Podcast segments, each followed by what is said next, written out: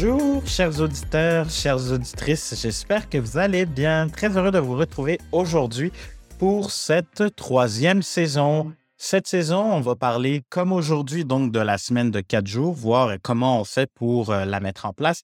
On va parler de culture d'apprentissage, on va parler d'expérience, talent, on va parler d'oser être vrai, on va parler de santé mentale. Bref, on va parler d'un tas de sujets qui ont été choisis suite aux recherches qu'on a faites et euh, principalement en fait parce que pour moi, je crois que nous sommes réellement actuellement à redéfinir le monde du travail, à le recréer avec les nouveaux paramètres suite à la pandémie, suite à la grande démission qui devient peut-être maintenant le grand regret. Ça reste à voir, mais bref, dans un contexte qui est complètement différent. Et donc, si ces sujets-là, ils ont été choisis dans le cadre de cette saison-là du podcast, c'est parce que je crois qu'il s'agit des leviers les plus importants, les plus pertinents, les plus stratégiques pour réussir ces stratégies de talent, pour réussir ces stratégies de culture d'entreprise et pour réussir sa marque employeur et donc être un employeur de choix, soit un employeur attirant, mais surtout qui sait mobiliser et fidéliser. Alors, si on rentre dans le vif du sujet pour aujourd'hui, Mirage, ou réalité, c'est le titre que Sébastien Charlon, mon invité du jour, a utilisé pour euh, l'article qu'il a rédigé. En fait, euh, pour la petite histoire, donc, je cherchais une entreprise qui avait mis en place la semaine de quatre jours depuis plusieurs mois, voire même des années. Donc, je voulais quelqu'un qui avait quelque chose à raconter pour parler des résultats, de l'impact, de la démarche, des apprentissages. Et j'ai donc trouvé,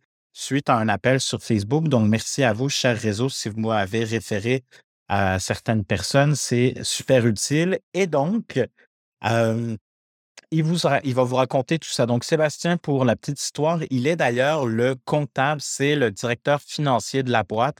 Et c'est lui qui a amené à ses partenaires l'idée, donc, de venir ajouter, proposer la semaine de quatre jours. Donc, c'est, soyons clairs, hein, le gars des finances qui a suggéré à ses associés, à ses co-associés de venir donc ajouter, proposer cette démarche-là dans l'entreprise. Donc, Sébastien, il a une formation, il détient un MBA de l'Université de Sherbrooke.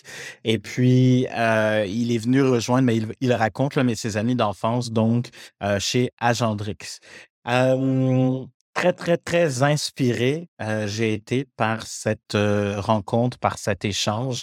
Et j'en dis pas plus parce qu'il y a beaucoup, beaucoup, beaucoup de réponses. Donc, assurez-vous d'avoir un cahier et un crayon pour noter plein de belles choses.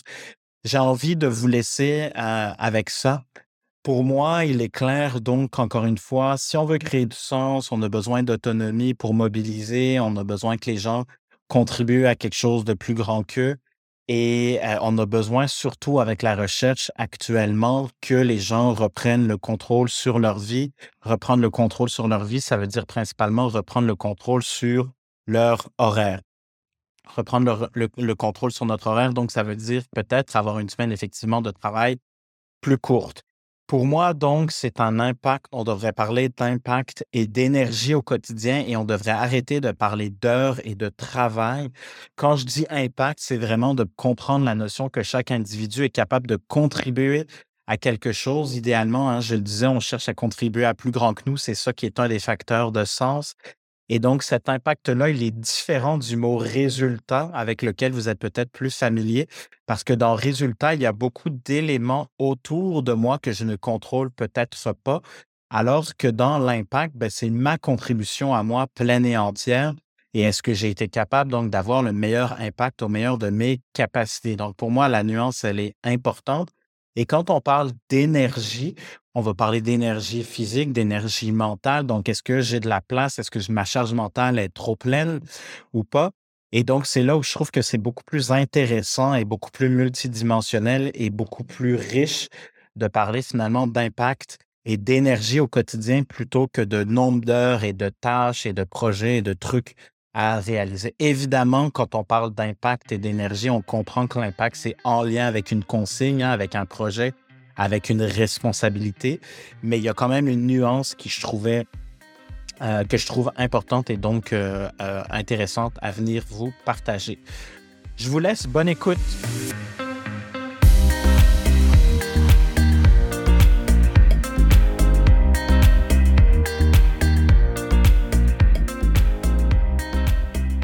Bonjour Sébastien Charlin. Bonjour Vincent, ça va bien? Ça va bien toi? Yes. Euh, tu as euh, une perspective clivante sur la semaine de 4 jours.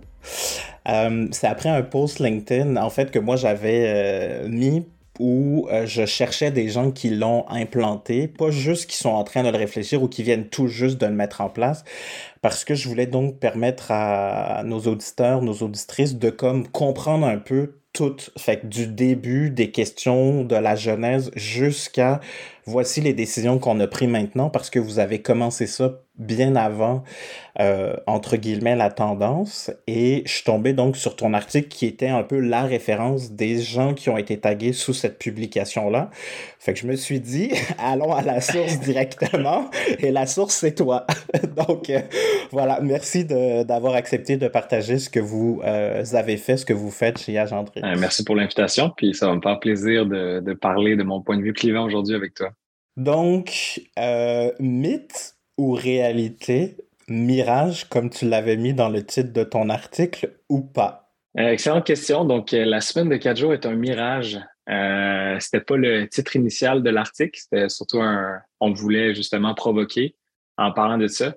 Euh, je crois que la, semaine de quatre jours est un bel oasis dans, le désert, qui, est, qui, un peu la grande résignation en ce moment, qui est, qui un peu avec toutes les nouvelles générations qui arrivent au travail, qui ont des attentes qui sont complètement différentes de ce qui a été établi par une majorité, et non pour tout le monde, mais une majorité des, des générations précédentes. Je pense qu'il y a une espèce de différence là, euh, entre les deux.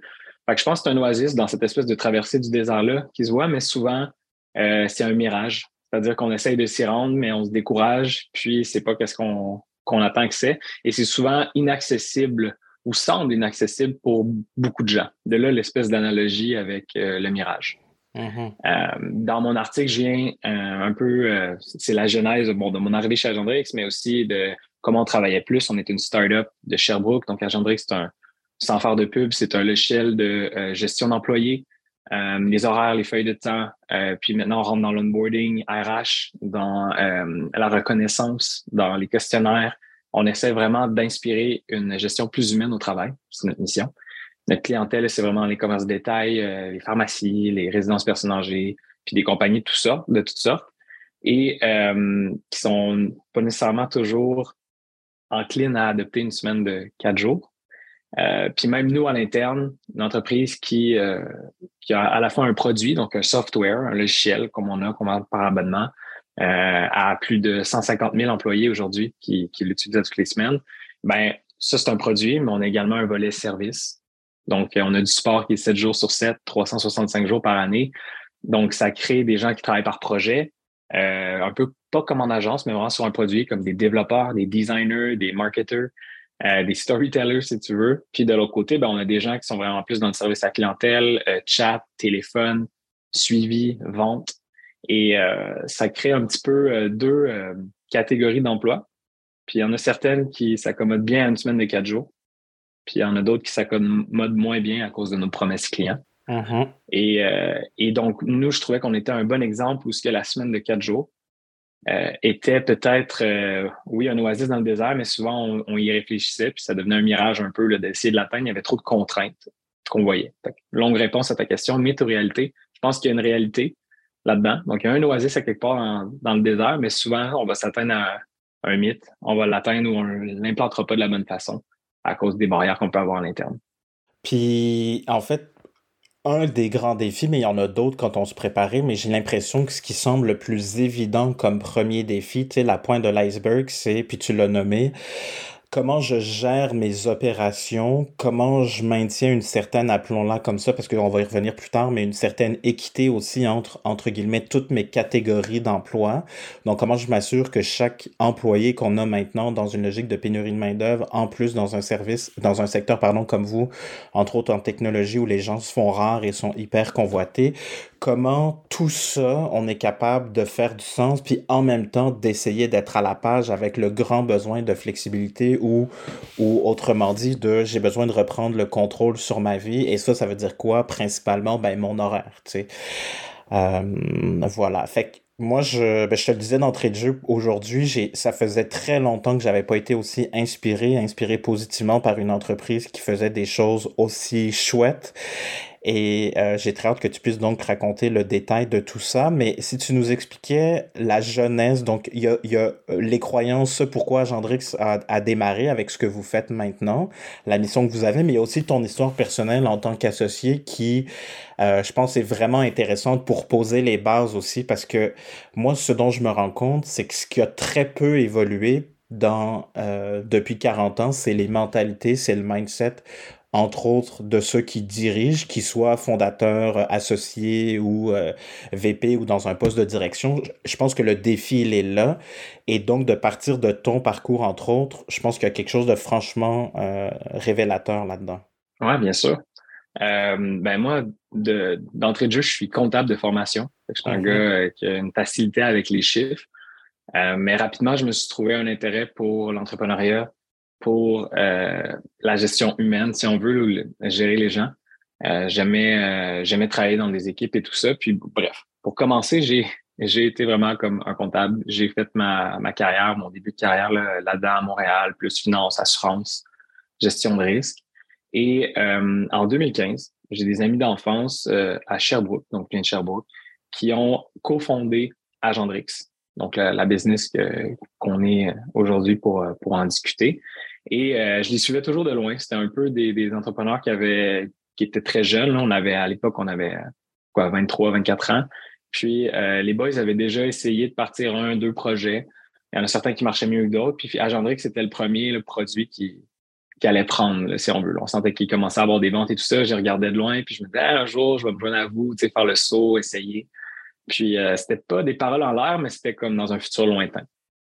Euh, puis finalement, en deux, mais ça n'a pas été trop long. Les boys ont travaillé fort. Sam, euh, Mathieu, que je connaissais donc euh, primaire, secondaire, puis Charles, leur partner, euh, qui s'était rajouté là, rendu au cégep, si tu veux, que la business a le pogné. Puis ils m'ont dit Hey Seb, on va lever, on veut lever de l'argent, comme une startup style pour la première fois, mais on en cherche des gens qui ont une expérience connexe, qui vont venir renchérir un peu à l'équipe, qui vont fitter avec la culture, qui sont prêts à travailler, puis qui ont un peu la même mentalité que nous. Puis euh, on prenait une bière au Ciboire, qui est une microbrasserie bien connue à Sherbrooke. Là. Il y en a même une euh, sur Mont-Royal, à Montréal. Puis euh, je prenais une bière, c'est la trip d'automne, à, faire cette bière-là. Puis je me suis dit, ah, pourquoi pas? Ben oui. puis c'est là que j'ai embarqué dans l'aventure. j'ai lâché ma grosse job à Montréal. Puis dans les trois, quatre mois qui ont suivi, j'ai joint à Gendrix, j'ai investi, puis je suis devenu un associé, comme même titre qu'eux avec mes, mes amis d'enfance. Et euh, initialement, je m'occupais des ventes puis du sport. C'est drôle parce que quand j'ai fait l'entrevue pour rentrer, parce qu'il y avait deux de mes amis d'enfance, mais il était quand même cinq actionnaires. Fait que j'ai fait une entrevue en bonne et due forme. C'était en, en, juin, si je me souviens bien, 2016. Puis euh, je leur avais dit, moi, euh, je suis quelqu'un de très efficace, qui gère énormément mon temps et qui valorise beaucoup son temps. Euh, mon, mon emploi actuel, c'est quatre semaines de vacances par année, 37 heures et demie par semaine. Ça se peut qu'il y ait des pics où je travaille plus, mais en moyenne dans l'année, c'est ce que je fais. Et je ne crois pas à ça, moi, les heures supplémentaires, euh, travailler en fou. C'est le, profil type d'un entrepreneur là, qui démarre. Mm-hmm. Puis euh, c'est sûr que c'était surprenant pour eux parce qu'ils faisaient énormément de sacrifices pour pouvoir réaliser leurs rêves ou en tout cas euh, concrétiser leur plan d'affaires. puis ils ont quand même pris un bet sur moi pour, euh, pour embarquer avec cette espèce de, d'exigence-là que j'avais dès le départ. Puis ce qui est drôle, c'est que dans les deux années qui ont, qui ont suivi cette, euh, cette entrée-là, donc en 2016, je dois être une des top 2, top 3, des fois top 1 personnes qui a travaillé le plus. Fait que j'étais allé contrairement, euh, j'étais allé complètement à l'inverse de, d'un peu de, pas de mes valeurs, mais de ma prémisse initiale. Je mm-hmm. travaillais facilement du 500 à 1000 heures supplémentaires par année pour ces deux premières années-là, tellement que mes partenaires à un moment étaient comme, tu Seb Slack. Euh, mais c'est parce que j'étais dévoué, je bâtissais la culture pour le support client, pour le service, pour les ventes. Euh, j'apprenais aussi la technologie. C'est un immense courbe d'apprentissage pour, euh, pour l'entreprise, juste changer de domaine, d'industrie. La technologie, c'était nouveau pour moi, mais j'avais tellement des partenaires forts qui m'apprenaient au niveau de la tech, au niveau du marketing, au niveau du développement produit que je me suis mis à lire. Je suis aussi un avis de lecteur. Je pense que j'ai lu comme 25 livres cette année-là qui étaient uniquement basés sur euh, l'entrepreneuriat. Fait que je faisais pas mal mieux que ça. Et euh, ben, ça m'a apporté beaucoup. Mais après deux ans, je chantais la fatigue. Je chantais, euh, j'étais chanceux, j'avais 25 ans, 26 ans, j'étais célibataire, pas de dette, euh, pas d'enfant. Tu sais, j'étais propice à pouvoir faire ce stretch-là, mais je savais que ce serait pas pour toute la vie. Donc, ça, c'est mon background à moi. Mettons jusqu'à à peu près l'année 2018. Euh, et là, à partir de 2018, ben, à Gendrix, on est une compagnie tech. Tu l'as vraiment bien dit tantôt. Il y a, il y a un contexte de pénurie de main-d'œuvre, euh, de rareté dans des postes spécialisés, euh, des designers, des développeurs principalement. Euh, puis là, ben, on a, on a, commencé à se dire, ben, si on veut être capable d'engager des gens qui sont plus juste nos amis d'enfance, parce que tu devrais voir les 20 premiers employés la Gendrix, à quel point j'allais au secondaire avec, ça, c'était mon voisin. Euh, ça, c'est genre la cousine euh, ou un ami de ma soeur. Euh, que c'est, une farce, c'est drôle, tous les liens. Ça s'est amélioré depuis qu'on est 42, là, fait que ça, ça a commencé à se diversifier. Mais on, savait que pour attirer et retenir les gens, il nous fallait une, une marque employeur, carrément. C'est cette année-là qu'on a changé notre brand complètement.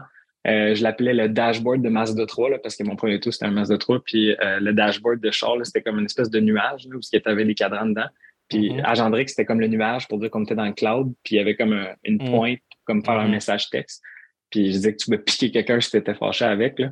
Puis on a évolué vers le A euh, qu'on connaît aujourd'hui. Si vous allez sur notre site web, lagendrix.com. Puis euh, beaucoup plus friendly, avec des couleurs moins rouges, avec des couleurs plus humaines beaucoup plus dans le savoir, dans la connaissance euh, à ce niveau-là. Puis là, on s'est mis à penser à OK, ben qu'est-ce qu'est-ce qu'on doit faire pour attirer les gens, avoir une belle marque? Euh, puis là, ben, on est tombé, puis ça va accélérer, là, mais dans tout ce qui était perks ou avantages sociaux, euh, flexibilité au travail. Fait qu'on a commencé rapidement à avoir des horaires flexibles. On a augmenté le nombre de vacances à trois, puis à quatre semaines, puis aujourd'hui à cinq semaines totales, parce qu'on a comme quatre semaines de vacances, cinq jours de flexible, si on veut, de maladie, qu'on appelle bien-être. On s'est mis à rajouter des assurances collectives, des REER, puis on s'est dit, bon, ben, on n'engage plus des chums d'enfance ou des amis d'amis ou des connaissances en leur disant, hey, c'est un projet, ça monte, c'est cool, euh, mais on ne sait pas si l'année prochaine on va faire faillite, mettons. À, euh, ben là, on va engager des gens qui possiblement pourraient être des lifers chez Agendrix. Euh, fait que, des gens qui veulent rester le 10 ans, 20 ans. Je sais que c'est peut-être un peu poussé là, comme, comme vision pour des boys qui avaient 27 ans à l'époque, mais on s'est dit, ben, si c'était possible pour nos parents, c'est parce qu'il y a des entreprises qui ont répondu aux attentes de cette génération-là quand ils étaient plus jeunes, les boomers, par exemple. Mm-hmm. Donc, aujourd'hui, s'il y a des entreprises qui sont capables de répondre aux, besoins puis aux attentes des millennials, puis des Z, puis des, des futurs, ben, possiblement que c'est reproduisible. Ma mère disait tout le temps que chaque génération a ses forces puis ses défis. Puis dans le fond, c'est toujours une boucle qui se réinvente, elle est toujours un peu différente. Il y a toujours, tu sais, je veux dire, les hippies, c'était les boomers, puis il y avait de la misère avec leurs parents, sais, qui voulaient la guerre et tout ça. Fait que c'est un peu la même chose. Fait que, on avait cette vision-là à très long terme. Et on s'est mis à ajouter les perks que je t'ai mentionnés. Puis à partir de 2018-2019, moi, j'ai pensé au ultimate perk dans ma tête. C'était la semaine de quatre jours. Comment que on... j'ai pensé à la semaine de quatre jours? J'étais vraiment stické là-dessus, c'est que quand on avait des longs week-ends, comme là, on, est en train d'enregistrer ce, podcast, on est le 12 juillet, on vient, ben, c'est sûr que toi, ça dépend si tu es au Québec, euh, en Allemagne, bon, tu es un peu euh, globe-trotteur, là, mais juste pour te rappeler, quand on est au Québec, il y a deux semaines, on avait deux long week-end de trois jours parce qu'on a deux fériés back-to-back. On a la, Saint-Jean au Québec, puis on a ensuite la fête du Canada. Puis c'est la même chose à Noël quand on a Noël puis jour de l'an. Puis quand les gens reviennent d'un long congé de trois jours, bien, premièrement, la semaine de quatre jours est agréable euh, parce qu'elle passe vite. Et quand on revient du trois jours, on sent que les gens sont plus relax. Bon, c'est sûr que quand le férié, c'est un vendredi, puis là, tu reviens le lundi, le lundi, il va être chaotique parce que ah, tu étais tellement décroché que tu es, mêlé. Mais euh, ça reste que les gens ont comme un sentiment de ah, j'ai respiré ce week-end, été moins dans le rush. Ça paraît. Les gens adorent ça. Fait que moi, je me suis toujours dit, ben, la semaine de quatre jours ou les week-ends de trois jours, c'est le ultimate perk. Parce que au final, une fois qu'il t'a donné un salaire qui est décent aux gens, ça pourrait être le sujet d'un autre podcast là-dessus, vu qu'on a instauré le salaire plancher à 50 000. Euh, puis que tu réponds à leurs besoins, mettons, généraux, ben après, ce qui vaut le plus pour tout le monde, c'est le temps. Le temps que tu as pour dans tes, investir dans tes passions, avec tes amis, avec ta famille.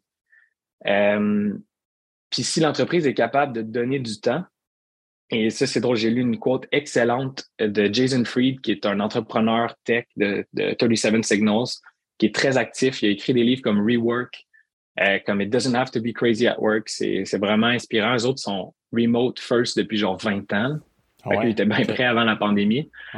Euh, puis euh, il y a il y, a un terme qui, qui, sort souvent un trend sur LinkedIn ces temps-ci, ou Adam Grant, que tu connais peut-être, qui est un psychologue organisationnel. Puis il y a beaucoup de gens qui viennent défaire l'image que les entreprises devraient être des familles. ça, je suis vraiment d'accord avec ça parce que dans une famille, on va accepter beaucoup de choses qui normalement ne devraient pas être acceptables dans un contexte de travail. Euh, puis aussi, tu sais, un parent va jamais mettre euh, dehors son enfant parce qu'il euh, n'a pas fait la vaisselle pendant deux semaines. Tu, sais, tu, vois le genre d'extrême que ça cause. Et ça ne devrait pas être ça. Puis Jason Fried a répondu, c'est drôle, je l'ai lu hier, je l'ai posté dans le channel Slack Grow Ideas de Agendrix pour, comme pour montrer à quel point je trouve que ça nous rejoignait. C'est c'est companies are not families, they're allies, ou en tout cas, companies are not fake families, they're allies of real families. Puis dans le fond, une entreprise, c'est structuré. Puis ce que ça va faire, c'est au minimum, ça ne va pas nuire au bonheur des personnes. Puis au mieux, ça va contribuer au bonheur des mm-hmm. gens et donc des familles. Fait que c'est pas supposé être une famille, c'est supposé être une entre... c'est supposé être une entité qui fait partie de ta vie, mais qui contribue plutôt que euh, de voir des gens qui vivent pour travailler. Ouais, comme la culture n'est pas un culte, puis il y a comme une ligne mince entre on fait vraiment partie de ça, puis là après on y reviendra, mais toute la question de euh, comment je suis capable d'être inclusif là-dedans aussi, puis d'accueillir donc les nouveaux pour qu'ils prennent rapidement leur place et se sentent bien et en sécurité. Fait que, puis, puis en même temps, comment on a une marque forte, euh, rassembleuse, qui peut peut-être être clivante si ça fait partie de notre ADN ou pas. Euh, fait comment on jongle avec ça aussi? Donc, euh, mais oui, moi aussi, j'ai comme le coin plus rond que carré sur la question de la culture pour faire du pouce sur ce que tu partages avec est-ce que ça devrait être une famille au boulot ou pas. Puis je suis absolument d'accord que pour moi, la réponse c'est non. Euh, tes partenaires, ils ont dit quoi quand t'es arrivé avec le Ultimate Perks 4 jours par semaine, puis ça serait donc ben hot? Patagonia, ils ont fait des choses nice depuis les années 70, puis pourquoi nous on le fait pas? Euh, c'est vraiment une bonne question. Puis j'étais allé loin dans, dans, la genèse, mais dans le fond, même moi, au début, j'avais de la misère avec la semaine de quatre jours avant de la présenter même à mes partners parce que je savais que ça serait slash, ou parenthèse, facile à atteindre pour une catégorie d'employés. On a mm-hmm. parlé au tout début euh, de l'entrevue. Donc, ça serait, ben, selon moi, ça serait très atteignable pour les développeurs, pour les designers, pour les marketeurs, les gens qui travaillent sur des projets parce que c'est facile de couper l'interaction client, de dire, ben nous, les vendredis après-midi ou les vendredis, peu importe, on n'est pas là. Euh, puis on fait les projets dans le quatre jours qui nous restent. J'étais sûr, convaincu qu'on pourrait réorganiser le travail pour le faire. Mais moi, mon background, j'avais bâti les départements de vente, service client ou surtout service client euh, onboarding au début. Puis là, ben, c'était très important pour moi d'avoir mis la promesse de service de 7 jours par semaine, 365 jours par année. On ne fait pas les mhm. soirs et les nuits, mais quand même à tous les jours. je trouvais ça extraordinaire, les gens, quand ils nous écrivent, vous nous répondez le week-end, puis vous êtes bien plus rapide que le chat de Bell, Vidéotron, puis c'est pas pour envoyer Nobody Under the Bus, mais peut-être Rogers cette temps-ci, c'était il y a une méga panne le week-end mhm. passé. Mhm. Euh, puis tu sais, j'étais, ben si on donne le 4 jours semaine à une classe à une catégorie d'employés, ça va comme commencer à créer des castes un peu comme en Inde. vraiment, il y a des gens qui vont avoir un unfair advantage sur les autres pour leur vie. Puis ça va créer un sentiment d'iniquité. Peut-être pas, mais moi, à l'interne, en tant qu'entrepreneur, je vais sentir qu'il y a un sentiment d'iniquité à donner ça à certains employés, puis à d'autres non. Puis, puis je différencie vraiment ça du salaire. Tu sais, comme du salaire, je veux dire, un développeur senior full stack ou euh, peu importe, genre iOS qui est ultra rare à trouver dans le marché, ça peut facilement gagner c'est beaucoup plus que 100 000 versus un employé qui rentre euh, au service client, qui a un an, deux ans d'expérience, va gagner beaucoup moins que ce salaire-là. Mm-hmm. puis, je, pense que tant que la personne qui gagne moins de salaire a quand même un niveau décent pour vivre, ben c'est fair parce que c'est un peu c'est un peu les lois du marché tant qu'il y a un minimum qui est viable. Mais quand on parle de temps en tant que tel, si les gens doivent travailler des nombres d'heures qui disparaissent, le temps, je, je ne trouve pas ça fair parce qu'une personne qui a plus de temps libre va pouvoir mieux investir dans sa famille. Puis là, on parle pas d'argent, là, on parle de ce qui a le plus à la fin de nos vies. Mm-hmm. on n'a même pas besoin de lire là-dessus. On sait que ce qu'on va regretter, c'est pas d'avoir pas assez fait d'argent, c'est pas avoir assez passé de temps avec nos proches, c'est de pas avoir assez exploré nos passions. C'est, on, parle de bonheur. On parle d'entreprise qui est un allié des vraies familles, une entreprise qui contribue au bonheur de ses employés. Après avoir atteint un certain salaire viable, ça va, mais ça, c'est le temps. Puis j'étais, j'étais vraiment contre ça, puis je voulais pas l'amener. Puis mes partenaires ne sentaient pas non plus que c'était tant un besoin. Euh, on était une entreprise quand même traditionnelle, quatre semaines de vacances par contre, mais on était 40 heures semaine à ce moment-là. Et puis là, bon, ben, j'étais, j'abandonnais tout le temps, puis on travaillait sur le next perk. On travaillait sur, bon, on va acheter des passes au spa, on va acheter des passes au ski, tu sais. Mais on évitait ça. Et j'ai lu un article euh, de The Atlantic qui a été repris, puis finalement un autre dans euh, de Atlassian Blog, ceux qui font Jira, pour peut-être des, auditeurs qui connaissent cet outil-là, très utile, un peu qui ressemble à Trello ou la gestion de projet. Euh, c'était comme Kill the five-day work week. Puis l'autre, l'autre article, c'était This is the real number of hours you should be working in a week. Mm-hmm. Les deux étaient très contrastants. Il y en a un, c'était vraiment, ça devrait juste être du quatre jours. On a fait des études dans tel pays, puis c'est clair qu'il y a plus de bonheur, etc. Mais moi, ça réglait pas mon maudit problème de créer des catégories d'employés. Ce que tu m'as dit en préparation, donc, c'est nous, au niveau business, si on est présent en service client 7 jours sur 7, ça demeurait un avantage compétitif pour nous comme entreprise donc, je pouvais pas, moi, comme entrepreneur, toucher à cette fameuse promesse consommateur. Et de là, comment j'arrive à me casser la tête, puis là, tu vas arriver avec le chiffre magique, entre autres, puis le, le grand, grand insight pour tout le monde après. Mais c'est comme, je peux pas toucher à ça. Donc, comment j'ai pas mes deux cases d'employés, puis je réussis à réconcilier, en fait, le Ultimate Perks, puis mon désir, puis être capable de retenir des gens pendant même 10 ans, voire plus. Et en même temps, toujours maintenir ce qu'on doit livrer, ce sur quoi on s'est positionné. Puis en plus, turns out que c'est un avantage compétitif pour la business. Yes. Mais tu l'as bien résumé. Dans le fond, dans cet article-là, le deuxième, là, This is the, the, number of hours you really should be working.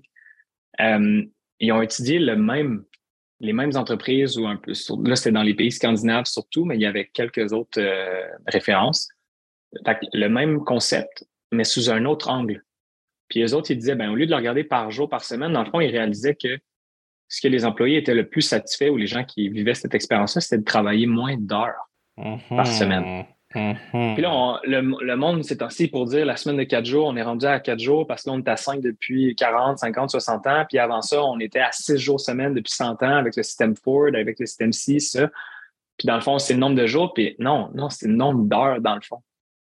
Puis quand j'ai lu ça, ça disait dans le fond que le, chiffre magique serait à peu près à comme 37, 38 ou euh, n'importe quoi entre 36 puis 38 heures par semaine. C'était le chiffre où ce que le gain entre, euh, la perte de productivité, s'il y en avait, mm-hmm. versus le gain en termes de, satisfaction puis de bonheur au travail puis dans la vie était maximisé. Après ça, ben, ça c'était comme une espèce de courbe euh, décroissante là, de, de gain. Puis quand j'ai lu ça, j'ai comme eu un moment eureka dans ma tête. Parce que je me suis dit, moi, j'étais stock dans ma vision. Je peux pas faire quatre jours parce que là, ça va être facile pour les gens en gestion de projet. Puis quand je vais arriver avec mes gens en service client, là, je vais être obligé de faire des rotations compliquées, quatre jours, trois jours. Là, après ça, euh, on est 40 heures semaine chez Agendrix. Fait que si je touche pas au nombre d'heures, fait que là, les gens, je vais leur demander de faire 10 heures par jour, quatre jours semaine. Là, moi, je te rappelle, j'avais 27, 28 ans. Mettons, j'étais à ce moment-là célibataire, j'avais aucune dette, pas d'enfant. Facile pour moi, là, je suis capable de faire ce sacrifice-là, de travailler de 8 à 6, là, pas prendre de dîner. Quatre jours semaine. C'est des grosses journées, mais je suis capable. Je connais plein de jeunes professionnels qui font ça 5, 6 jours semaine dans les périodes de rush. Mais à Gendrix, ça avait un profil qui avait vraiment évolué là, du 20 personnes qu'on se connaissait toutes à là, on était comme 30, 35 le tiers avait des enfants ou en voie d'eux, la plupart étaient en couple. Fait que là, ils commencent à voir des choses autour de leur vie, puis est-ce qu'on respecte notre promesse de nuire à leur, de, contribuer à leur bonheur si on les fait travailler 10 heures par jour, 4 jours semaine? Puis après ça, les meetings, euh, ben là, est-ce que les gens veulent travailler les mêmes, est-ce que tout le monde veut la même journée off? C'est-tu vraiment tout le monde qui veut le dimanche, euh, mm-hmm. le, vendredi, ou il y a des gens que, moi, c'est quoi, mon, mon conjoint travaille dans la restauration, fait que ses jours de congé, c'est dimanche, lundi, fait que j'aimerais ça avoir lundi. On, était dans l'ultra-flexibilité chez Agendrix. Fait que si on se mettait à donner la semaine de quatre jours, il fallait qu'on soit flexible sur quel jour le devait l'être aussi. parce que tu repensais le week-end, en plus, c'est que la période de week-end, eh elle devenait aussi une possibilité à repenser. Ouais, ok, mais c'est ouais. Tout était sur la table. Ouais, c'est ça qui est fou. Ouais. Mm-hmm. Puis au service client, tu sais, j'étais buggé, j'étais comme la seule façon que ça peut marcher qu'on trouve. Et là, je te ramène à mon oasis dans le désert, le vrai oasis. C'était, ben, pourquoi les, les week-ends fonctionnent, Seb? Ben, les week-ends fonctionnent au service client parce que tout le monde est fermé les week-ends. Ben, tu sais, tout le monde. Tout, la plupart des entreprises, les week-ends, samedi, dimanche, les gens ne travaillent pas. Fait que c'est facile que tu ne travailles pas les samedis, dimanches, sauf dans certaines industries, la restauration, le tourisme, etc. Mais on se comprend. Mm-hmm. Puis là, j'étais, ben, pour que ça fonctionne la semaine de quatre jours, il faut que tout le monde dise, ben, les week-ends, maintenant, ça inclut le vendredi. Fait que là, si tout le monde le fait, l'Oasis, il est là, ça devient un standard. C'est comme quand on est passé de 6 à 5 jours. Mais clairement, on n'est pas là avant un bout. la, vague commence, la roue. Mais au moment que nous, on le décidait, en 2021, ça fait pas si longtemps, mais quand même, c'était pas encore là. Fait que je me suis dit, quand j'ai vu le nombre d'heures, je, me suis dit, pourquoi on est à 40 heures? C'est old school. C'est à peu près la dernière chose old school qu'il y avait chez Alendrix quand on était si ouvert sur tout le reste. Mm-hmm. Et, et là, j'ai réalisé que si on veut un jour atteindre l'oasis ou y contribuer, ben, il fallait d'abord réduire le nombre d'heures parce que quatre jours semaine, 40 heures, c'est trop rough. Mais là, il y a comme plein de choses qui me... En tout cas, c'est malade parce ben que... Juste pour que ça soit clair pour tout le monde, donc quand tu dit il faudrait que tout le monde soit à quatre jours, c'est qu'il faudrait que la société maintenant fonctionne sur un horaire de quatre jours comme la société, entre guillemets, fonctionne avec, pour une famille de quatre, tous les packages vacances et tout ça sont prévus comme s'il y avait deux parents et deux enfants. Les voitures, ça marche pour quatre personnes. Donc, ce que tu dis, c'est que pour que la semaine de quatre jours fonctionne réellement et que le mirage devienne réalité, il faudrait que l'ensemble ou à peu près du système et de la société fonctionne sur un 4 jours. Puis là, après, le 4 jours, c'est lequel? Est-ce que c'est vendredi, samedi, dimanche de congé? Ou là, c'est quand tu veux, trois jours dans la semaine? Donc là, c'est que ça remet en cause des choses qui sont tellement ancrées depuis tellement longtemps que c'est là où vous êtes heurté à ben ça marchera pas ou en tout cas c'est pas la solution pour nous avec le défi opérationnel et maintenir la fameuse promesse qui en plus est différenciante dans le marché. Et là, donc, la solution. En tout cas, moi, c'est ça qui était fou parce que quand on s'est parlé, tu me dis, ben, dans le fond, la réponse, elle est dans le chiffre. Elle est dans le nom, euh, dans le chiffre, pardon, dans le nombre d'heures travaillées par semaine et c'est là qu'on peut réconcilier les 12 000 perspectives qui est, ben, j'ai payé combien? Parce que là, on n'a pas abordé la question, mais quand, quand vous avez baissé ça, est-ce que les gens qui vont être si par exemple, il y a des gens, des entreprises qui décidaient de passer à la semaine de quatre jours, mais de maintenir le nombre d'heures, j'imagine que le salaire reste le même. Mais là, si on dit on est quatre jours, mais il y avait un sept jours qu'on coupe parce qu'on passe de 40 à 33, par exemple.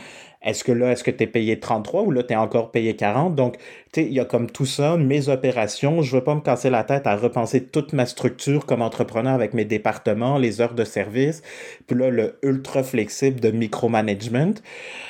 Donc, on arrive finalement à cette question des heures et là, tout d'un coup, c'est comme la, la, la, la, la, boîte de Pandore est ouverte et là, on a vraiment quelque chose de nice avec lequel travailler et donc réconcilier les besoins de tous et chacun. Exact. C'est beaucoup plus facile de jouer sur les heures que c'est de jouer sur les jours à cause de tous mhm. les irritants qu'on vient de mentionner, à cause de toutes les industries. Puis initialement, moi, mon, mon rêve, là, mon oasis, c'était le 4 jours. Puis 4 jours à 8 heures, ça fait 32 heures, mettons, OK? Ouais. Fait que là, tu m'as demandé tantôt, je sais que je t'amène dans mes grosses loupes, mais je te ramène à ta question, je vais tout leur répondre. Qu'est-ce que tes partners ont dit en octobre 2021 quand tu es arrivé avec la semaine de 4 jours? Puis le, le sujet du courriel, c'était pas la semaine de 4 jours, c'était la semaine de 32 heures. Ah ah, OK. Puis euh, ça l'a fessé. On est avec les cinq boys. On est, tu sais, 30 ans, la moyenne d'âge, 30, 31, peu importe. Puis il y a eu une montée de bouclier. C'était Seb, voyons donc, c'est pas raisonnable. Euh, je vous rappelle, c'est moi le comptable d'entreprise, mais je proposais 32 heures par semaine sans baisse de salaire. Je leur ai dit ça, guys, c'est le ultimate perk. Puis on va dire aux gens que c'est une bonification de leur taux horaire de plus de genre 22 ou 23% Puis on va changer le débat parce qu'on était on est, on est sujet euh, à perdre des employés contre des euh, Lightspeed, des Shopify, des, des, belles entreprises GSoft euh, ou des plus grosses entreprises que nous, avec qui on n'a pas nécessairement encore les moyens de compétitionner. Sur le salaire, on s'entend. Sur le salaire pur, sur le salaire absolu, mais sur les conditions, sur l'innovation, sur la façon de voir la valeur du temps, là, on peut être beaucoup plus agressif ou beaucoup plus redoutable. Et là, je leur ai dit, ben, si on fait ça, mon calcul était bien simple, c'est quand j'avais vendu les trois et les quatre semaines de vacances aux gens, j'avais dit, guys, ça ne coûte pas plus cher.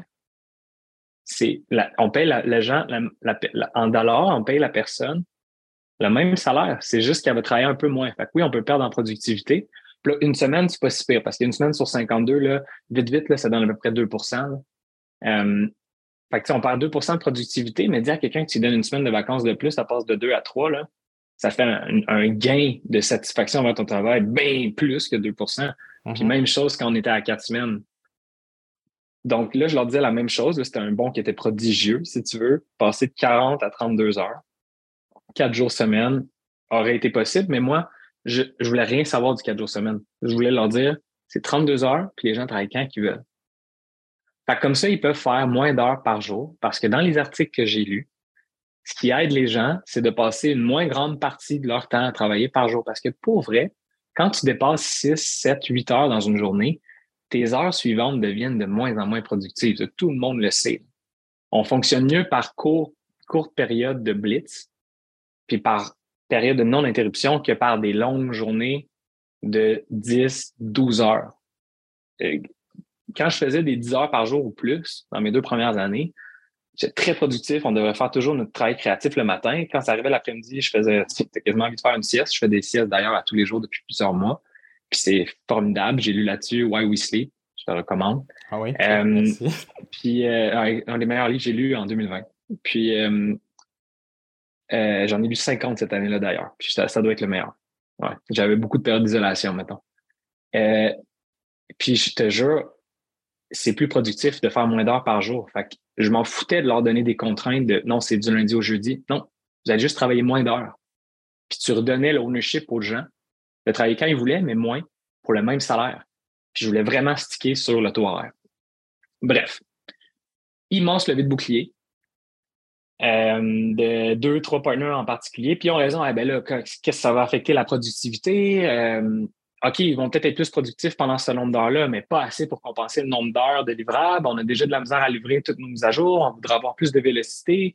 Au support, il va falloir engager plus parce que là, il va y avoir des trous dans, dans, nos heures de service. Ouais. Euh, puis là, j'étais comme, ouais, c'est tout vrai, sauf que trouvez pas ça fucking hot, excuse pour ton podcast, mais de, d'offrir ça genre aux gens. Genre, moi, je voyais ça comme vraiment le ultimate perk. Là. Je te dis, j'ai eu un moment Eureka, connexion, dans ma tête, c'était beaucoup trop clair que c'était ce vers quoi il fallait aller. Et là, je vais te faire un, long story short, mais on a fini par settle à 35 heures, sans changer les salaires. Puis j'ai fait OK, c'est bon. quand j'ai eu mon 35 heures, j'étais content. Les gars c'est sûr, Seb, t'as fait exprès de 32 pour qu'on finisse à 35, à 36. Euh, puis non, legit, là, je te jure, je voulais 32 heures. J'étais, mm-hmm personne va être capable de nous accoter si on fait 32 heures, on, leap, on leap forward. À Gendrix, on veut inspirer une mission plus humaine euh, du travail. On doit, on se doit d'être un labo RH, de faire des essais. Au pire, on le fait, on, met ça comme, on label ça comme un projet pilote 90 jours. C'est d'ailleurs un des prototypes d'un livre que je lis en ce moment qui s'appelle Shorter.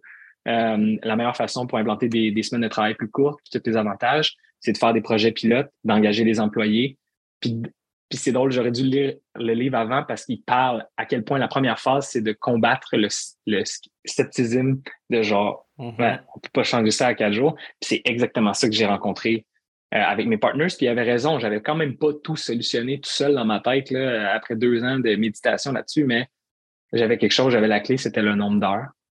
Et à 35 heures, j'étais vraiment content parce qu'on n'a pas baissé les salaires. Et on l'annonçait trois semaines plus tard aux employés. C'était difficile de garder la, la, surprise. Et quand on l'a annoncé dans notre All Hands, Town Hall, peu importe comment vous appelez ça, mais on était tous sur Google Meet, j'ai jamais vu autant de gens ouvrir leur caméra, danser, chanter. C'est comme si les Canadiens avaient gagné la Coupe Stanley. C'était euh, what, what, what, le monde y capotait. Puis il n'en revenait pas de qu'est-ce qui venait de, de se faire offrir. C'était tu vas travailler moins, tu vas gagner autant. Ton taux horaire va augmenter. Et là, on avait des gens qui travaillaient, on offrait déjà la possibilité, au lieu de travailler 40 heures, de travailler 37 de, demi, de travailler 35, de travailler 32. sais, on a des on des parents chez Agendrix, comme tout le monde a des horaires différents. Puis on proratait le salaire à ce moment-là. on, on benchmarkait toujours ton salaire comme 40 heures pour notre échelle salariale pour être équitable. Puis si tu travaillais moins, ben on proratait à la baisse euh, le nombre d'heures que tu faisais. Mais là, les gens de 35 heures, il y avait déjà des gens de 35 heures. Puis là, on leur disait, ben là, la nouvelle base de son salaire, c'est 35 heures. Mais ils ne comprenaient pas ces gens-là qui allaient avoir une augmentation. Puis, fait on a plein de gens à 40 heures qu'eux, ils gagnaient 5 heures dans leur vie. C'est une heure par jour.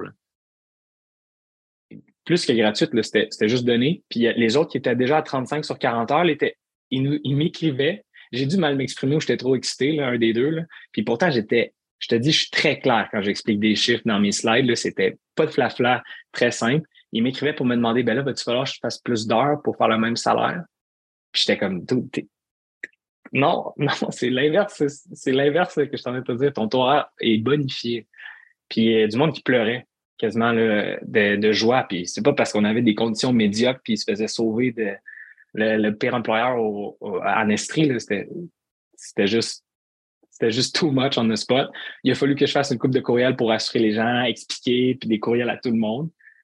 Puis là, je leur ai dit, par contre, guys, c'est un trial de 90 jours. Si dans 90 jours, on n'est pas capable de faire nos livrables et garder la vélocité de développement, s'il y a des bris de support, ben, on n'aura pas le choix de repenser notre semaine de travail plus courte ou de back away, tu sais. Et euh, à ce moment-là, il y a tellement un sentiment d'ownership des employés, de responsabilisation qui est embarqué. Moi, je suis dans des channels de Slack de notre équipe de support. C'est comme, j'arrive à notre 35 heures. Tu sais, nous, on n'exige aucune heure sup. Puis, euh, j'arrive à mon top. Euh, j'ai travaillé plus, je suis rentré plus tôt cette semaine, là, vendredi après-midi, souvent les vendredis après-midi. Là, moi, je m'en vais euh, à deux heures. Est-ce que c'est correct avec vous? Est-ce qu'il va y avoir des gens? Puis les gens, même pas besoin d'avoir le manager là, qui gère des rotations, ils il, s'autorégulent. Mm-hmm. Parce qu'ils savent que s'ils le font pas, there's something at stake qu'ils peuvent perdre. on a mis l'incentive à la bonne place. C'est comme tu donnes des bonnies à des vendeurs. Moi, je suis pas un triple de commission puis de bonnies. Je trouve que ça, ça fausse les, les incentives, mais dire aux gens ton temps vaut beaucoup, plus que de l'argent. Fait qu'assure-toi qu'il est bien investi puis qu'il n'y a pas de bris, puis tu vas le garder ou tu vas en gagner plus. Puis quand tu alignes bien les incentives avec les objectifs de la business, les employés s'autorégulent, sont autonomes, sont productifs, sont plus heureux. C'est ça qui s'est passé.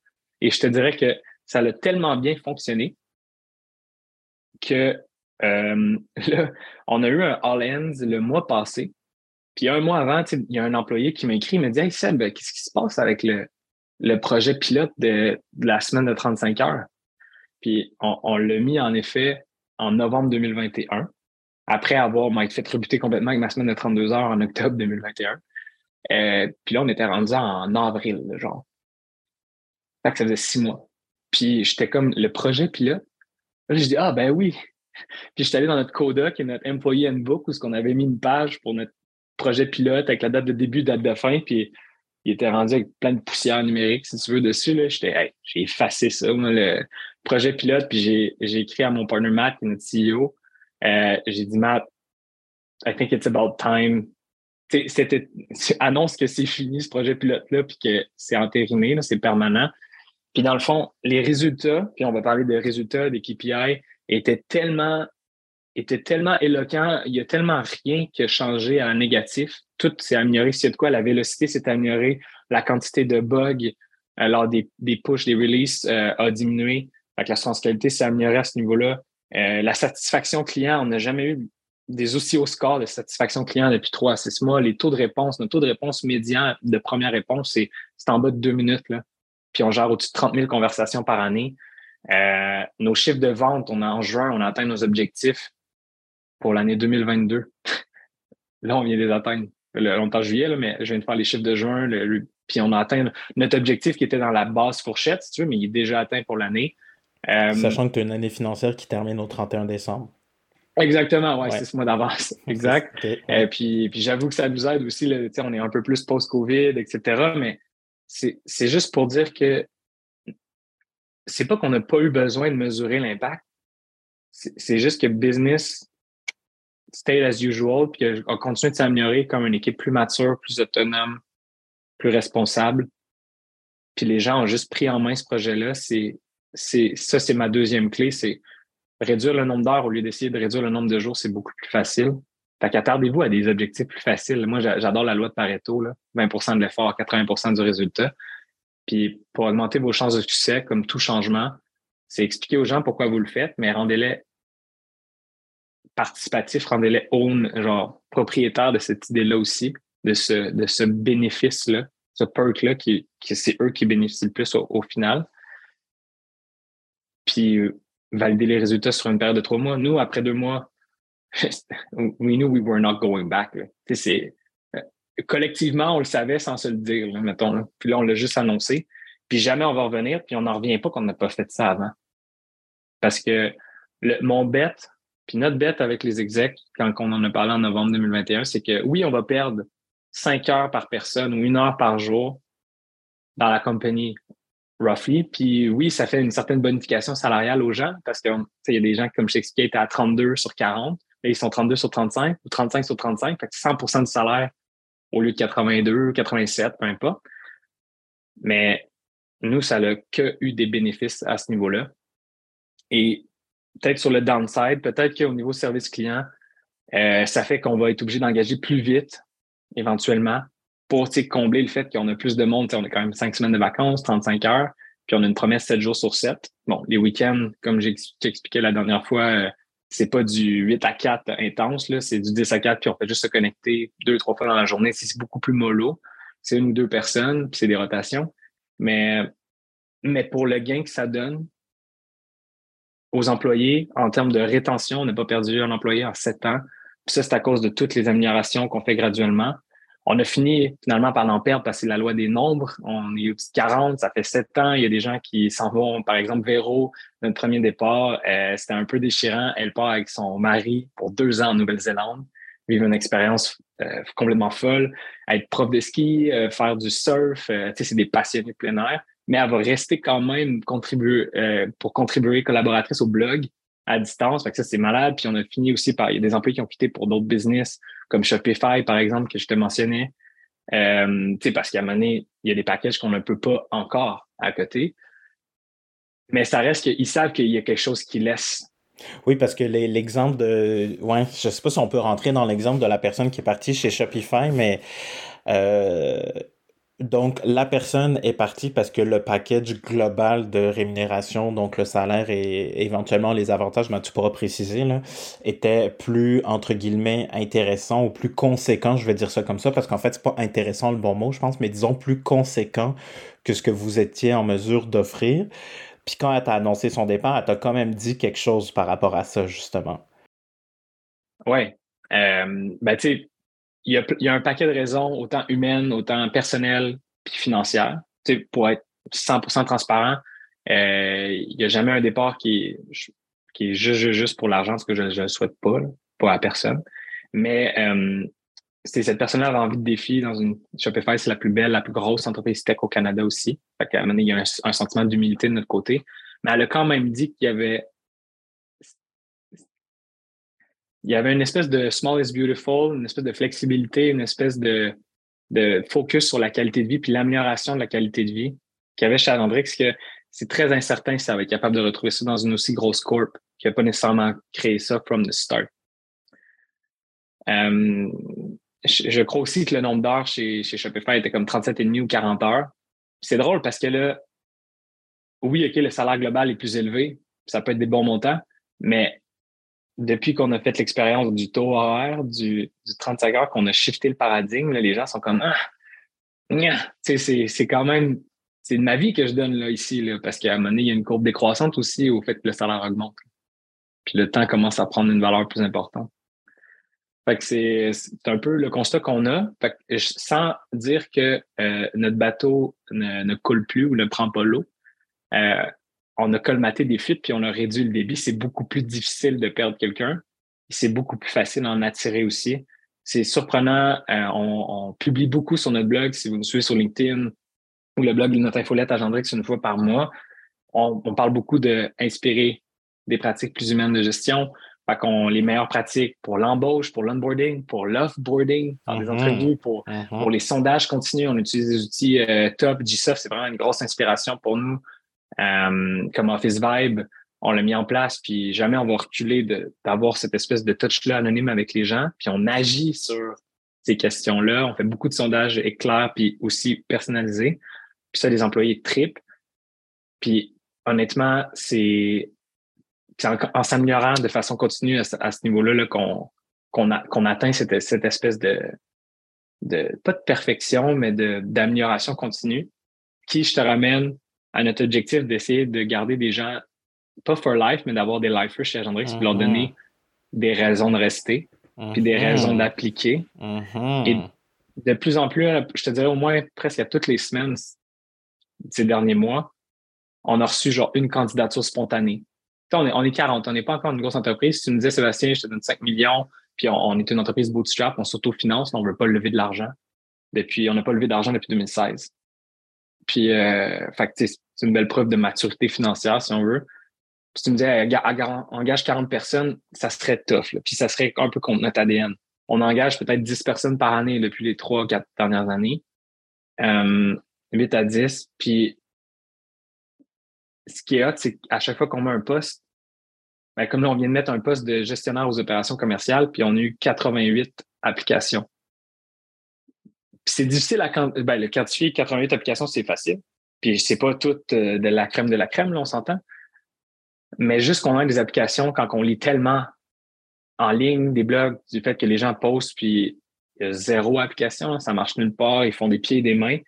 Puis nous, on se rend compte que le rayonnement de nos, nos expériences RH, il y en a qui font, il y en a qui réussissent, comme la semaine de 35 heures, qu'on a eu des articles dans les journaux, on a eu des posts LinkedIn, qui a eu des réponses, donc qui a mené à ce, podcast aujourd'hui. Ben, ça finit par être payant d'un niveau recrutement, d'un niveau sélection, d'un niveau rétention.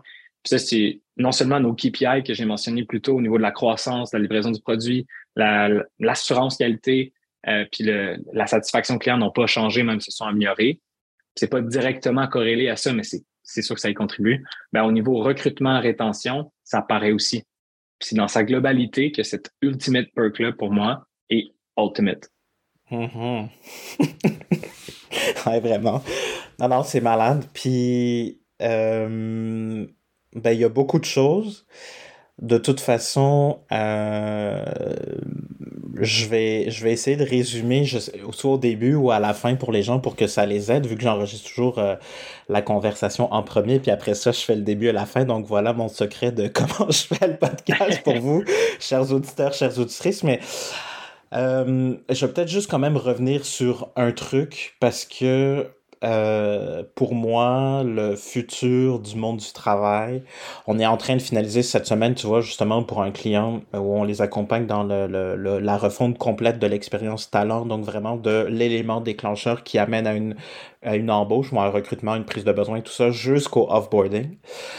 Et euh, la pyramide de Maslow, elle a été remise à jour par des travaux qui ont été faits par Perrier euh, Jablonski dans un article. Je pourrais mettre d'ailleurs aussi la référence. Donc tout ce qui a été dit d'ailleurs, je vais le mettre en référence là, euh, pour vous. Et dans ce fameux article sur la, la, modification, en tout cas la, une meilleure, entre guillemets, interprétation des travaux de Maslow, il y, a, il, y a, il y a deux ou trois couches qui s'ajoutent, dont le besoin d'apprendre, par exemple, et de grandir.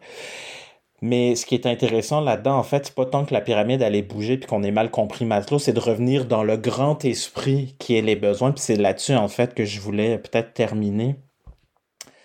Tu l'as dit, chaque génération a eu ses besoins pour des raisons que nous, aujourd'hui, gens qui ne sont pas de cette génération, critiquons sur comment c'était les boomers, puis à quel point on est en réaction à ça, ou même en aversion, ou, même carrément en répulsion à ça, puis pour nous, ça convient pas j'ai envie de dire que la réponse simple je suis peut-être euh, utopiste, je sais pas, mais la réponse simple pour moi, c'est que si on répond aux besoins des gens à qui on s'adresse, donc d'avoir de la clarté sur qui on veut, on est qui nous, euh, pas avoir le biais aussi, puis tu l'as très bien dit, ce que je trouve vraiment intéressant, c'est qu'en plus d'être euh, un des associés, en plus d'avoir ta propre réalité, tu as réalisé que je ne suis plus moi le personnage de mon entreprise. Je personnellement, ma vie à l'extérieur du travail ne, n'est pas comme la majorité de mon groupe. Donc, mes biais à moi comme individu ne devraient donc pas interférer dans les décisions d'affaires que je vais prendre et les politiques et les pratiques RH que je veux proposer à ma gang. Fait que ça, il y a quelque chose de déjà très fort là-dedans. Ben, après ça, une fois qu'on a pris conscience de nous, comment on est, ce qui compte, notre petite réalité, notre petit nombril, puis finalement, c'est peut-être pas la majorité, arrive donc c'est quoi les besoins de ces gens-là? Et donc, si je suis clair sur qui fit chez nous, quels sont les, leurs besoins, si je suis à l'écoute de ce qu'ils me demandent, de ce qu'ils veulent, si j'ai la volonté, la curiosité, je pense donc on en a parlé, mais le, le mindset qui me permet ça, je devrais donc trouver des solutions qui font tout plein de sens dans mon entreprise en respect de mon ADN et en même temps en respect de ma position dans le marché, donc de ne pas prendre des décisions d'affaires qui me mettent à risque euh, pour être, entre guillemets, trop du côté employé. Donc, comment on trouve ce fameux grand équilibre? Parce que moi, toutes les équipes de direction que j'ai accompagnées ou que j'accompagne depuis deux ans, c'est toujours cette, cette question-là. OK, les besoins changent. C'est pas du tout les mêmes attentes par rapport au monde du travail. Puis là, on fait quoi? Parce que moi, ce à qui je me rapporte ou comment je pense que la business devrait être gérée, ça, ça n'a pas bougé. c'est là où ça devient hyper difficile pour les équipes de gestion actuelles de trancher et de prendre ces fameuses décisions-là. Mais donc, la réponse simple pour moi, c'est, ben, les gens, ils ont besoin de quoi? Puis qu'est-ce que ça vient changer, donc, de regarder la situation de cette manière-là? Parce que quand on embarque dans un projet de marque employeur ou dans un projet d'expérience, appelons-la talent, là, si on regarde vraiment l'entièreté du, du scope, faut qu'on voit l'entreprise autrement. Il faut juste sortir de la façon dont on a eu de penser de croire pour ensuite arriver à des solutions adapté au contexte. Et je termine peut-être là-dessus, mais une des quotes que j'ai trouvé hyper inspirante de Jean-François Berthollet dans l'épisode, le, premier épisode sur la grande euh, démission disait Tradition is peer pressure from dead people. mais c'est malade parce que ça veut tout dire. Et donc, pourquoi les décisions du passé qui faisaient du sens dans le contexte de l'époque devrait cadrer et régir la réalité d'aujourd'hui alors que ce n'est plus le cas. Donc, euh, donc voilà, je voulais juste vraiment euh, revenir là-dessus parce que la réponse, je pense, donc claire et simple, ou la voie, je pense, à emprunter pour la suite, c'est les gens, ils ont besoin de quoi? Puis à partir de là, d'être dans cette posture-là de service, d'accompagnement pour ensuite être ce que moi j'appelle une marque utile qui aide et qui donc euh, est positive. Donc c'est plus juste je fais juste mes affaires de RH avec mes initiatives de RH. Non, non, c'est nous sommes tous ensemble et tout ceci est maintenant transversal. Comment ensemble on peut réfléchir à ça?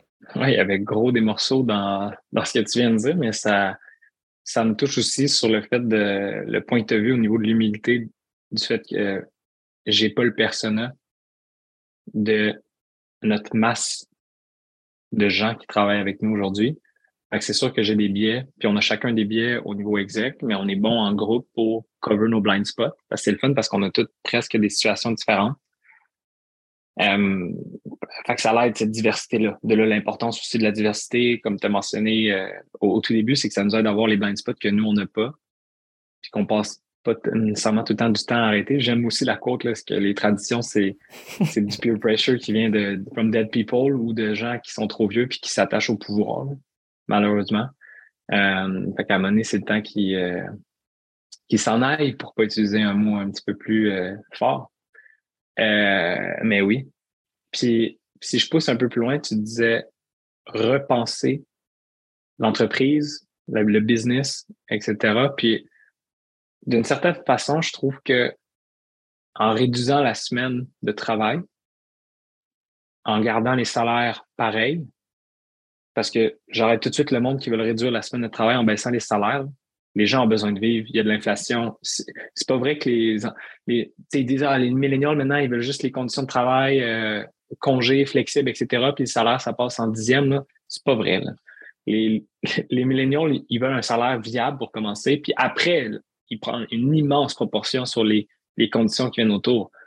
Puis c'était peut-être différent la régénération avant, parce que là, l'argent, c'était quasiment tout le temps un des principaux motivateurs. C'est différent, mais il faut une base. Puis quand tu dis aux gens qui gagnent déjà des salaires corrects, mais avec un, un milieu inflationniste, euh, des générations qui sont pas capables de s'acheter des maisons, qui ne peuvent pas participer aux rêves que les générations d'avant eux ont eu, mm-hmm. ben ça marche pas, ça. Fait je tue ce rêve-là tout de suite. C'est pas baisser le nombre d'heures, baisser le nombre de, de salaires. Là. It's not the way to go. C'est pas un perk, ça. Mais réduire le nombre d'heures, garder les salaires pareils, vous allez moins perdre en productivité que vous croyez, gagner plus en satisfaction, en rétention, euh, paix d'esprit, puis probablement même épargner en assurance collective sur les dépressions, sur, les, sur le turnover, etc. Ouais, plus Mais je trouve que c'est tout... marque. Là. Ben oui. Mais je trouve que c'est aussi une façon euh, de, tendre un peu plus vers le, le, le, spectrum socialiste, un peu de, de, partager à la communauté, de contribuer au bonheur parce que plus que les employés font d'heures pour le même pour le même salaire, son taux horaire diminue. Fait que logiquement, la personne qui est le plus avantagée, ce sont les actionnaires, les propriétaires. Parce que pour le même coût, ils génèrent plus de valeur ou ils prennent plus de temps. Puis au final, c'est pas pour rien qu'on dit que le temps, c'est de l'argent. Le temps, c'est la ressource la plus euh, rare, la plus limitée qu'on a dans toute notre vie, comme j'expliquais tantôt avec l'investissement dans notre famille, dans nos passions, dans notre être, dans notre esprit, dans whatever. C'est qu'à la fin de notre vie, c'est le temps, dans le fond, comment qu'on a alloué mm-hmm. notre temps qui, qui care le most. Mm-hmm. On a-tu été bon, on a-tu été mauvais, on a-tu des regrets, mais c'est à cause du temps. Puis je pense que quand les actionnaires décident de redonner du temps à leurs employés en gardant le même salaire, ben c'est une façon de redistribuer la richesse puis d'atténuer. Puis je te parle pas de communisme, pas en tout, là, je te parle vraiment de un peu plus une vision sociale de l'entrepreneuriat, où ce que tu peux t'enrichir, il n'y a aucune gêne à ça, mais en redonnant du temps aux gens, tu redistribues une partie de la richesse qui t'aide à bâtir. Puis ça crée cette espèce d'environnement de fidélité, de lifer, de, de satisfaction. Puis tant que les gens se sentent traités de façon équitable, tu travailles pour une entreprise qui, qui semble avoir un, objectif positif, ben, les gens sont satisfaits, puis ça contribue à leur bonheur. Ça, c'est ma vision de ça, c'est qu'ultimement, mon ultimate perk est une façon de redistribuer mieux la, richesse dans une communauté, dans, dans une entreprise, puis dans la société.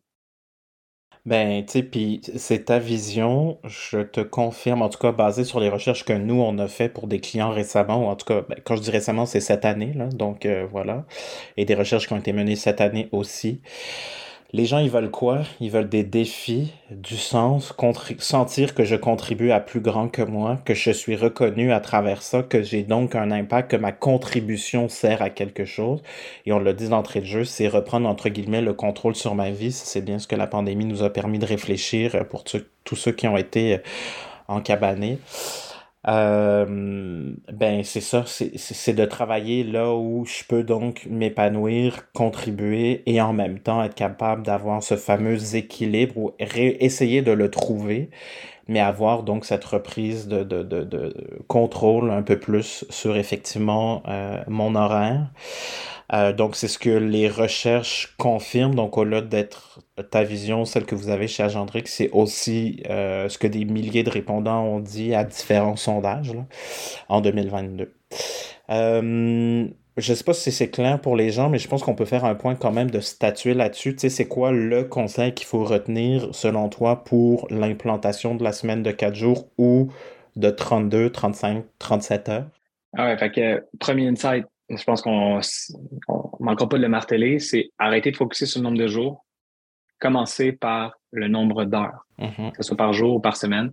Un objectif beaucoup plus atteignable pour beaucoup plus gros, une, plus grosse partie de, de toutes les industries qui existent. Ça, ça va nous rapprocher un peu là, du l'oasis dans le désert, plutôt que de fesser des mirages. réduire le nombre d'heures, c'est beaucoup plus facile. Puis même si vous êtes à 40, si vous êtes à 37,5, euh, vous n'êtes pas obligé d'aller autant euh, agressif que nous à 35, mais c'est facile de passer d'un. Qu'est-ce qui vous empêche de faire, de passer de 40 à 38? Deux heures. C'est, c'est pas grand chose. Un 38, 37,5 à 35, c'est, ça, c'est ma première, première réalisation. C'est focuser sur le nombre d'heures et non le nombre de jours. Beaucoup plus facile. Le deuxième, c'est attendez-vous euh, à rencontrer du scepticisme, de, du scepticisme de la part de, des gens à qui vous allez le proposer. C'est tout à fait normal. Puis accueillez-le avec ouverture, si on veut. Moi, je m'attendais à que tout le monde, ça soit clair dans leur tête. Je pense que ça va être Eureka pour eux aussi. Il, pas en tout. Il y en a qui étaient vraiment pour. Mais c'est vrai que j'étais peut-être un peu extrême dans mon 32. Je partais de loin, maintenant. Euh, fait que ça, c'est normal. Puis découragez-vous pas quand vous le rencontrez.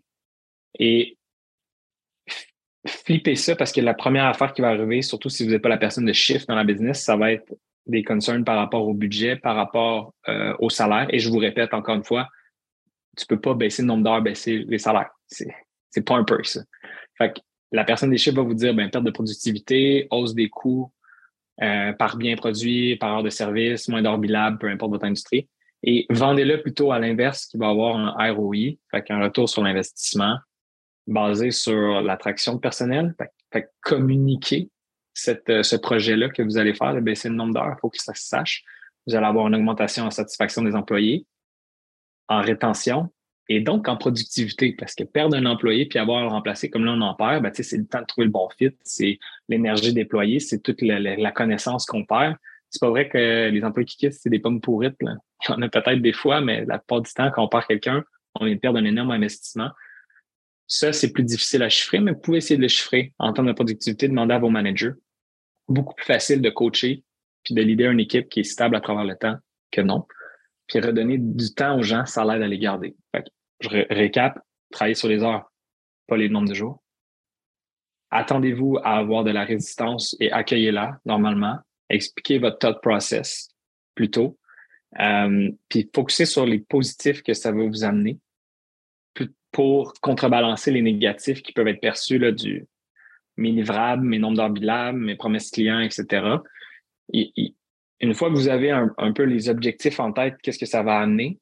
Ben, là, vous allez tomber dans un mindset beaucoup plus ouvert de brainstorm. Le quatrième point, c'est d'amener l'ownership des décideurs et des employés. j'ai besoin de votre aide. Mettons qu'on voulait baisser de 40 à 37,5. Comment qu'on ferait? Qu'est-ce qu'il faudrait qu'on réaménage? Mm-hmm. Ça peut aller là, du est-ce qu'il y a des meetings qu'on devrait couper? Est-ce qu'on devrait avertir les clients? Est-ce qu'on devrait changer certaines, certains processus? Est-ce qu'il y a des projets d'automatisation que ça fait trop longtemps qu'on pousse, qu'on devrait mettre en place, etc. Puis le cinquième et dernier point, c'est ayez l'approche projet pilote. Ça marche tellement bien en vente. Vendre notre produit à Gendrix là, en projet pilote, je ne sais pas comment de centaines de projets pilotes j'ai vendu à Gendrix avec des taux de conversion de 90% plus. Parce qu'une fois qu'ils ont la main dedans, les gens ne veulent pas en sortir. Que vous devriez utiliser ça. C'est, dans le fond, c'est un projet que vous vendez à l'interne. Et vous devriez utiliser tous les outils de la psychologie puis de vente pour le faire progresser parce que ultimement, c'est euh, le perk final de redistribution de richesse, c'est de redonner du temps à vos gens. Et ils vont vous le redonner en beaucoup plus. Je vous le garantis, nous, ça fait 7-8 mois, nos cibles ont été dépassées, nos KPI n'ont pas changé, nos taux de satisfaction sont high, notre rétention est excellente. Euh, on n'en reviendrait jamais en arrière. C'est sûr que nous, on a fait un saut de 5 heures sur 40. c'est, beaucoup, c'est un huitième. Mais je, suis convaincu que juste deux heures et demie par semaine, 40 à 37 et demi va déjà être bon. Fait que les heures. Attendez-vous à avoir de la résistance. Euh, contrebalancez-les avec le positif que ça va amener. Ensuite, brainstormer en groupe pour que tout le monde s'approprie la solution, puis approcher ça en projet pilote. Je peux pas garantir le succès. C'est jamais garanti. Mais avec ça, vous avez au moins vous set up for success et le reste va aller dans l'exécution. Puis, même une semaine de 37 heures et demie à la place de 40 ou de 35 au lieu de 37 et demi va contribuer à atteindre cette espèce d'oasis-là dans le désert où je vous ramène. Puis je le sais pourquoi, parce que dans mon article, la semaine de quatre jours est un mirage, je parle qu'on avait déjà une forme de projet pilote qui se faisait. C'est depuis deux ans, avant 2021, on faisait des étés des horaires d'été. Puis on donnait 10 après-midi durant les vacances scolaires. une semaine de vacances payées, si on veut, parce que 10 demi-journées, ça donne 5 jours. Et juste quand on l'annonçait à peu près en juin, puis que ça se terminait en septembre, ben en juin, le monde y capotait, était là, ah, cet été, je vais respirer. Puis même moi, mon problème, c'est qu'en novembre, en septembre, les gens devenaient stressés dans mes one-on-one. Ah ben là, on va retourner à 40 heures. Puis j'étais comme, mais non, tu vas pas augmenter ton nombre d'heures, tu vas juste revenir à ton horaire régulier. Puis je voyais que l'humain avait de la misère avec ce changement-là. C'est un point qu'on a abordé dernier appel, mais c'est comme les maudits changements d'heure. J'ai hâte qu'on sac ça à la poubelle, puis qu'on mm-hmm. arrête de faire ça. C'est prouver les études que les peines euh, prononcées par les juges sont plus sévères, malgré qu'au Québec, en ce moment, il devrait peut-être l'être un petit peu plus. Euh, avec ce qui se passe, il y a plus d'accidents cardiaques, il y a plus d'accidents automobiles, il y a plus d'erreurs euh, médicales également qui sont faites juste la journée qu'on avance l'heure, puis ça contrebalance jamais la journée qu'on recule l'heure.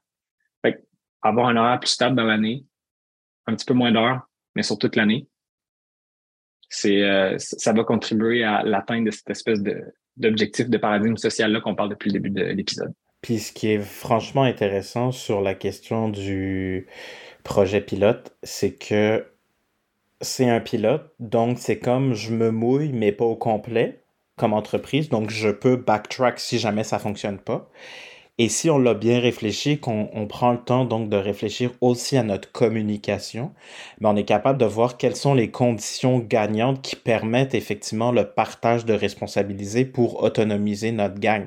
Et c'est comme ça qu'on va réussir à en faire un succès. Donc pour la, là où les personnes ou l'équipe qui essayent de, de, d'amorcer cette conversation-là pour que l'initiative démarre dans l'entreprise, ben, je pense que ce qui est hyper intéressant dans la suggestion et donc ton dernier insight dans ce que vous, vous avez découvert, c'est que le projet pilote me permet donc de rassurer mon comité exécutif pour dire si on s'est trompé, ben, de toute façon, c'était que trois mois.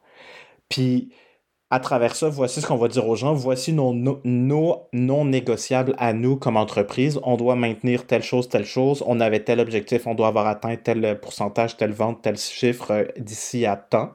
Et si tout ça est là, ben à ce moment-là, on pourra rediscuter la prolongation et ou la, la permanence peut-être de l'initiative. Donc, euh, c'est peut-être effectivement dans essayer donc de réconcilier la perspective entre guillemets employeur-employé, le meilleur comment pour que ensemble ça puisse marcher.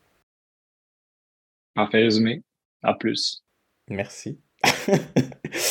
Euh, ben c'est tout pour nous, je pense. Merci euh, infiniment d'être venu euh, partager tout ça. Je pense que ça va être excessivement puissant pour ceux et celles qui se posent la question de comment faire.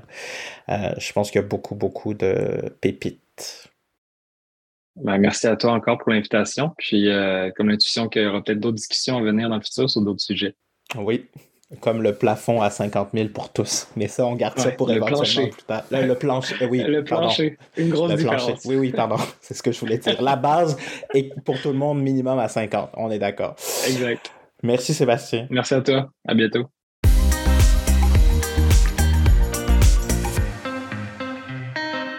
Voilà, c'est ce qui conclut mon échange avec Sébastien Charland d'Agendrix. J'espère que ça vous a inspiré autant que ça m'a inspiré.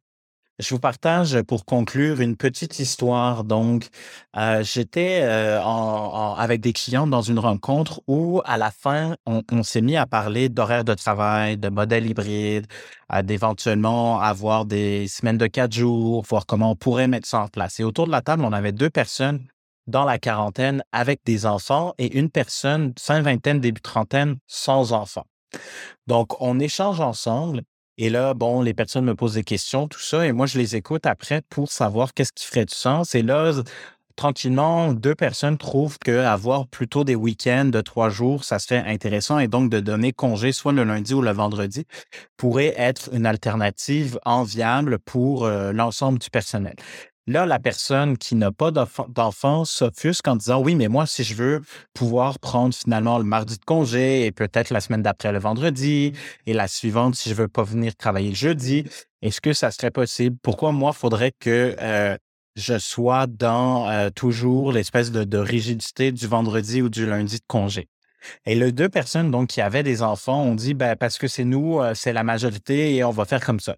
Et ça, a un peu euh, terminé la conversation avec une espèce de fin de non-recevoir sur la personnalisation. Et ça, en fait, comme Sébastien le dit dans l'entrevue, c'est hyper significatif quand on est dans des sujets donc d'équité, de diversité et d'inclusion, c'est de voir comment je peux omettre ma réalité à moi comme personne et pas comme professionnel. Donc, Vincent, la personne complète, hein, autant personnelle qu'au travail. Comment ça, je peux au meilleur de mes capacités, me tenir loin de ma propre réalité, de mon propre filtre, bref, de mon propre biais pour voir finalement qu'est-ce qu'il y a dans l'entreprise, quelle est la réalité de tous et chacun, et à partir de là, réfléchir de manière plus intelligente et stratégique. Donc, au lieu de dire qu'il y a une fin de non-recevoir et d'y aller avec la majorité, moi, je vous suggère de faire une analyse de la démographie de vos gens et donc de vérifier, ils ont à peu près quel âge, est-ce qu'ils ont des enfants ou pas, ils ont, s'ils ont des enfants, ils ont quel âge? Et donc, à ce moment-là, de venir sonder finalement vos différents groupes d'employés pour savoir comment on pourrait éventuellement offrir cette flexibilité d'horaire, qu'elle soit de quatre jours, horaire flexible, le maintien du euh, travail hybride, télétravail, bref. Je pense que la notion donc de biais de ma propre réalité et le plus grand piège quand va venir le temps de, de réfléchir, mais surtout décider de notre politique, qu'elle soit de semaine de quatre jours, encore une fois, de horaire et travail flexible. Voilà, j'espère que ça vous a été utile et que ça vous a aidé. Bye! C'est la fin, chers auditeurs. Alors, merci infiniment d'avoir été des nôtres. J'espère que cet épisode a été utile et pertinent, que ça vous a aidé un peu à comprendre comment la marque, la culture sont des catalyseurs de performance, des générateurs de performance. Et je vous invite maintenant à continuer la conversation avec moi sur LinkedIn. Donc, Vincent Mazrou. Mazrou, ça s'écrit M-A-Z-R-O-U.